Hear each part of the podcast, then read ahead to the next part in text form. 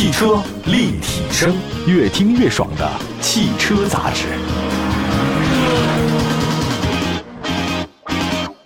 Hello，各位大家好，欢迎大家关注本期的汽车立体声。我们的节目呢，在全国两百多个城市呢落地播出，希望大家可以随时线上线下的进行关注。那今天呢，跟大家说新能源产业的一个事情。那么在这个先不说汽车界啊，说这个财经界、这个基金界里面，有很多人说，你买的这个股票当中啊，含毛率和含宁率是多少？这个茅呢就是茅台，宁呢就是宁德时代。这宁德时代干什么的嘛？这宁德时代呢，其实就是做电池的，锂电池。这个锂电池行业的话，真的特别的火爆啊！像新能源现在真的是如火如荼。宁德时代这么一个在福建的企业哈，它生产的就是锂电池，也特别的火。它的这个股价的涨涨跌跌的话，让人非常的这个牵动人心。那前段时间它大跌嘛，这个蒸发了两千五百多亿，导致整个这个基金市场呢出现了巨大的波动。那可想而知，电动车呢应该是在我们生活当中啊，它起的一个非常重要的作用。电动车也是越来越便宜了，这是咱们中国车市的新变化，当然也全世界车市的新变化。以前电动车是豪华车，现在不一定了。那随着动力电池的不断升级啊，它这个电动车的续航里程呢也不断增加，再加上现在很多地方的充电设施呢比以前呢是强太多了，啊，电动车的使用便利性很明显提升了。它几个特点嘛，这个价格低嘛，续航长，充电更方便，越来越多人喜欢用这个电车。那根据乘联会的数据显示呢，在去年十二月份啊，新能源乘用车零售销量达到四十七点五万辆，同比增长多少？百分之一百二十八点八，这个都不是翻了倍了。是翻了倍还带拐弯。二零二一年全年的新能源车的零售呢是两百九十八点九万辆，同比增长多少？百分之一百六十九点一。新能源车的销量增长带动了市场渗透率的上升。那么在去年十二月份，新能源车的国内零售渗透率是百分之二十二点六。自主品牌当中，新能源车的渗透率是百分之三十九，其中豪华车的这个新能源车的渗透率百分之三十二点七。主流合资品牌的新能源车的渗透率这个倒不高。只有百分之三点三，哈，这是因为他们主流的合资品牌，他们卖的车都很好，他没必要搞新能源。那么在二零二一年全年的新能源车的渗透率总个达到是百分之十四点八，比二零二零年的百分之五点八的渗透率呢是提升的非常明显。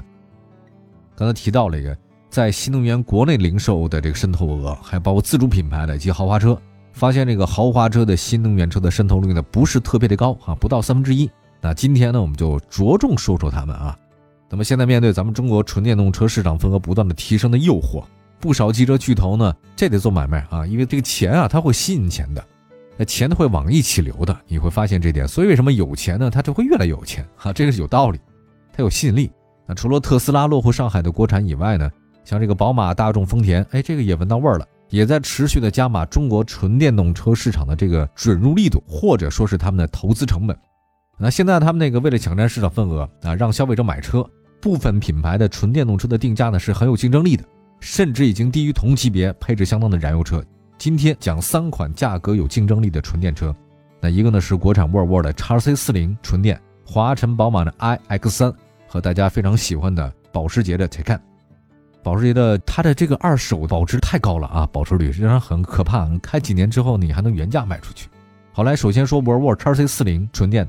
从整体销量上来看呢，沃尔沃已经稳居中国豪华车市场的二线阵营之列，但在新能源市场，它没有能获得太好的业绩表现。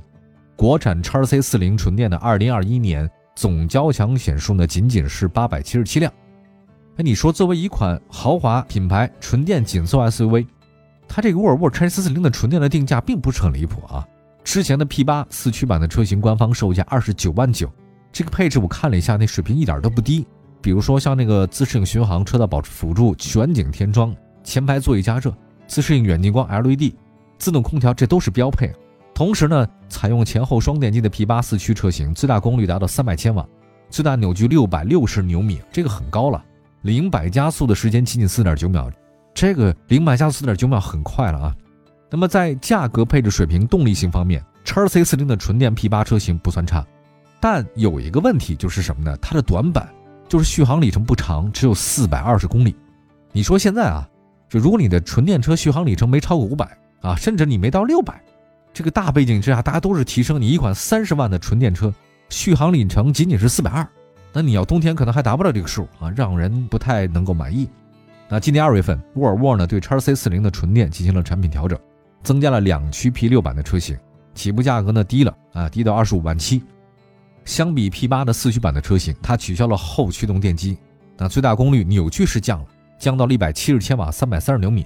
它零百加速是七点四秒，比以前是差了，但是过分强调零百加速实际上没太大意义啊。那么同时呢，它的续航里程提到哪儿呢？提到了五百二十九公里啊，这个就及格线了。另外配置方面，叉 C 四零的纯电 P 六两驱版相比 P 八四驱版没有区别哈，在安全配置、舒适性配置都达到了同级别中高配甚至是顶配车这个水平。在配置水平方面，二十五点七万的叉 C 四零纯电 P 六两驱智雅运动版。甚至还高于二十六万四千八那个 T 三智行时尚版，因为那个燃油版啊不能提供叉 C 四零纯电 P 六标配的并线辅助、自适应巡航、倒车车侧预警系统、电动感应后备箱、自动的防眩目后视镜，还有座椅加热，这都得选装。你说说看吧，这个你买那个二十五万七的叉 C 四零纯电，你还是买那个 T 三智行的时尚版，那还贵啊，配置还没你多，大家干嘛不买这个电动车呢？肯定要买啊。另外，加速性方面，叉 C 四零纯电 P 六破百整体七点四。刚才说那个燃油版的叉 C 四零 T 三九点六，比叉 C 四零的纯电 P 六慢了不少。所以整个来看的话，现在纯电车呢这个价格不断的下降，然后它的配置呢不断升级。还有一个叉 C 四零的纯电版的电动车的价格呢低于一点五 T 三缸叉 C 四零，而且配置更多。你还是三缸的，基本上大家不会特别考虑三缸啊。那除了已经是上市的国产叉 C 四零的纯电 C 四零也开始预售啊。大家知道价格多少吗？价格是二十六万七啊！你可以理解是它是叉 C 四零的轿跑版，也很漂亮。它这两款车的配置水平差不多，价格方面，那你想想看啊，国产叉 C 四零的纯电电动车是非常有竞争力的，然后性价比特别高。我觉得沃尔沃呢，在咱们中国市场呢，现在认可度也挺高的，销量呢应该会有进一步的提升。好吧，我们那个先说到沃尔沃，那接下来的话，大家比较感兴趣的华晨宝马以及保时捷的电动车怎样呢？一会儿为大家介绍。汽车立体声，回到节目当中，这里是汽车立体声。那我们今天呢，跟大家说说这个电动车，三款电动车算是豪华品牌吧。因为这豪华品牌的电动车，大家还是比较感兴趣的。刚才说的沃尔沃，接着说宝马，这个品牌肯定是比沃尔沃要强啊。你再看看华晨宝马的 iX 三，华晨宝马 X 三呢是德系三强纯电中型 SUV 当中表现最好的，在去年总交强险数量是两万两千六百八十三辆。它比那奔驰的 EQC 的五千多辆，那真的高太多了。而价格门槛低呢，其实是 iX3 相比两位老对手，就是奥迪和奔驰的最大的优势。啊，在去年九月份，iX3 推出了年度款的车型，在配置方面进行小调整，比如说2022款那个领先型啊，它那座椅加热由标配变成选装了，这个就看你怎么说，哈哈，确实便宜了应该。中控台显示屏从之前的10.25英寸升级为12.3英寸。四十三万九千九那个创领型也在配置上进行微调，座椅从运动风格真皮座椅变成了仿皮座椅，中控台的屏幕尺寸也加大了，所以这个看起来更加的拉风。去年一月二十七号，华晨宝马 X 三呢是官方降价七万块钱，价格门槛呢是跌破四十万，性价比呢得到明显提升。和沃尔沃 X 三四零纯电一样，iX 三也是一款纯电动版，比燃油版价格更有竞争力的豪华车。你说现在好像都这么搞。纯电的车版配置比你还丰富哈，iX 三的官方售价多少呢？三十九万九千九，差一百块钱四十万。这个价格比叉三燃油版的那个 xDrive R5 iM 运动套件的那个三十九万两千八高那么一点点，但是因为纯电动车还免税，所以啊，你看都是叉三，都是中型 SUV，但明显买电动车要比买这个燃油车要便宜哈，因为你没有税。另外，配置方面，X3 的入门级的车型相比价格接近的 X3 优势明显，体现在主动安全配置方面，并线辅助、车道偏离预警、车道保持辅助、道路交通标志识别、全速自适应巡航、倒车车侧预警、自动泊车，这个是 X3 全系车型的标配。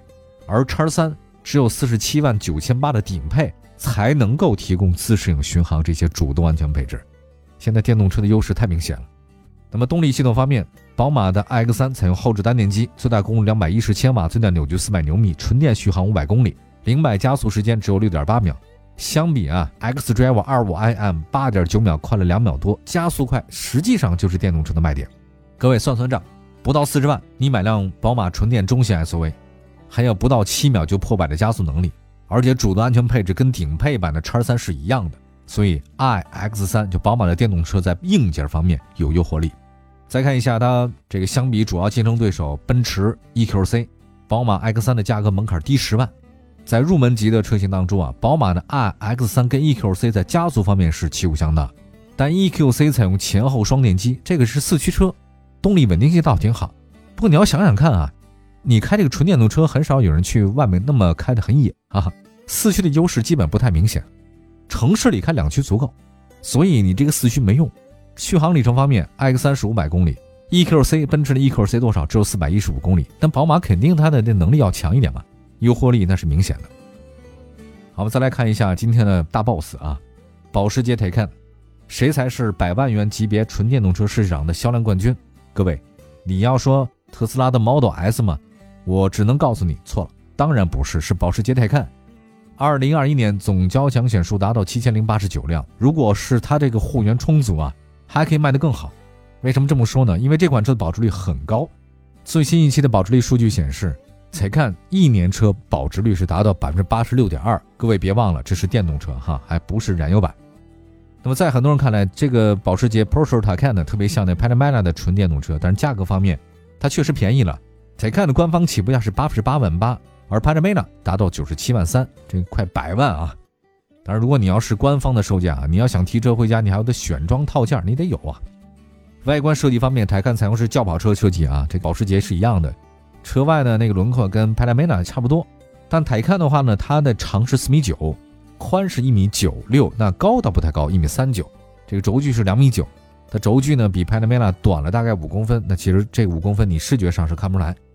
动力系统方面，台看入门级的车型是后置单电机，最大功率三百千瓦，最大扭矩三百四十五牛米，零百加速是五点四秒，非常快，最高车速每小时两百三十公里。那么在保时捷品牌当中啊，您觉得快吗？但保时捷来讲，这是一般的。但是也还行了，你说，干嘛非要那么急速呢？对吧？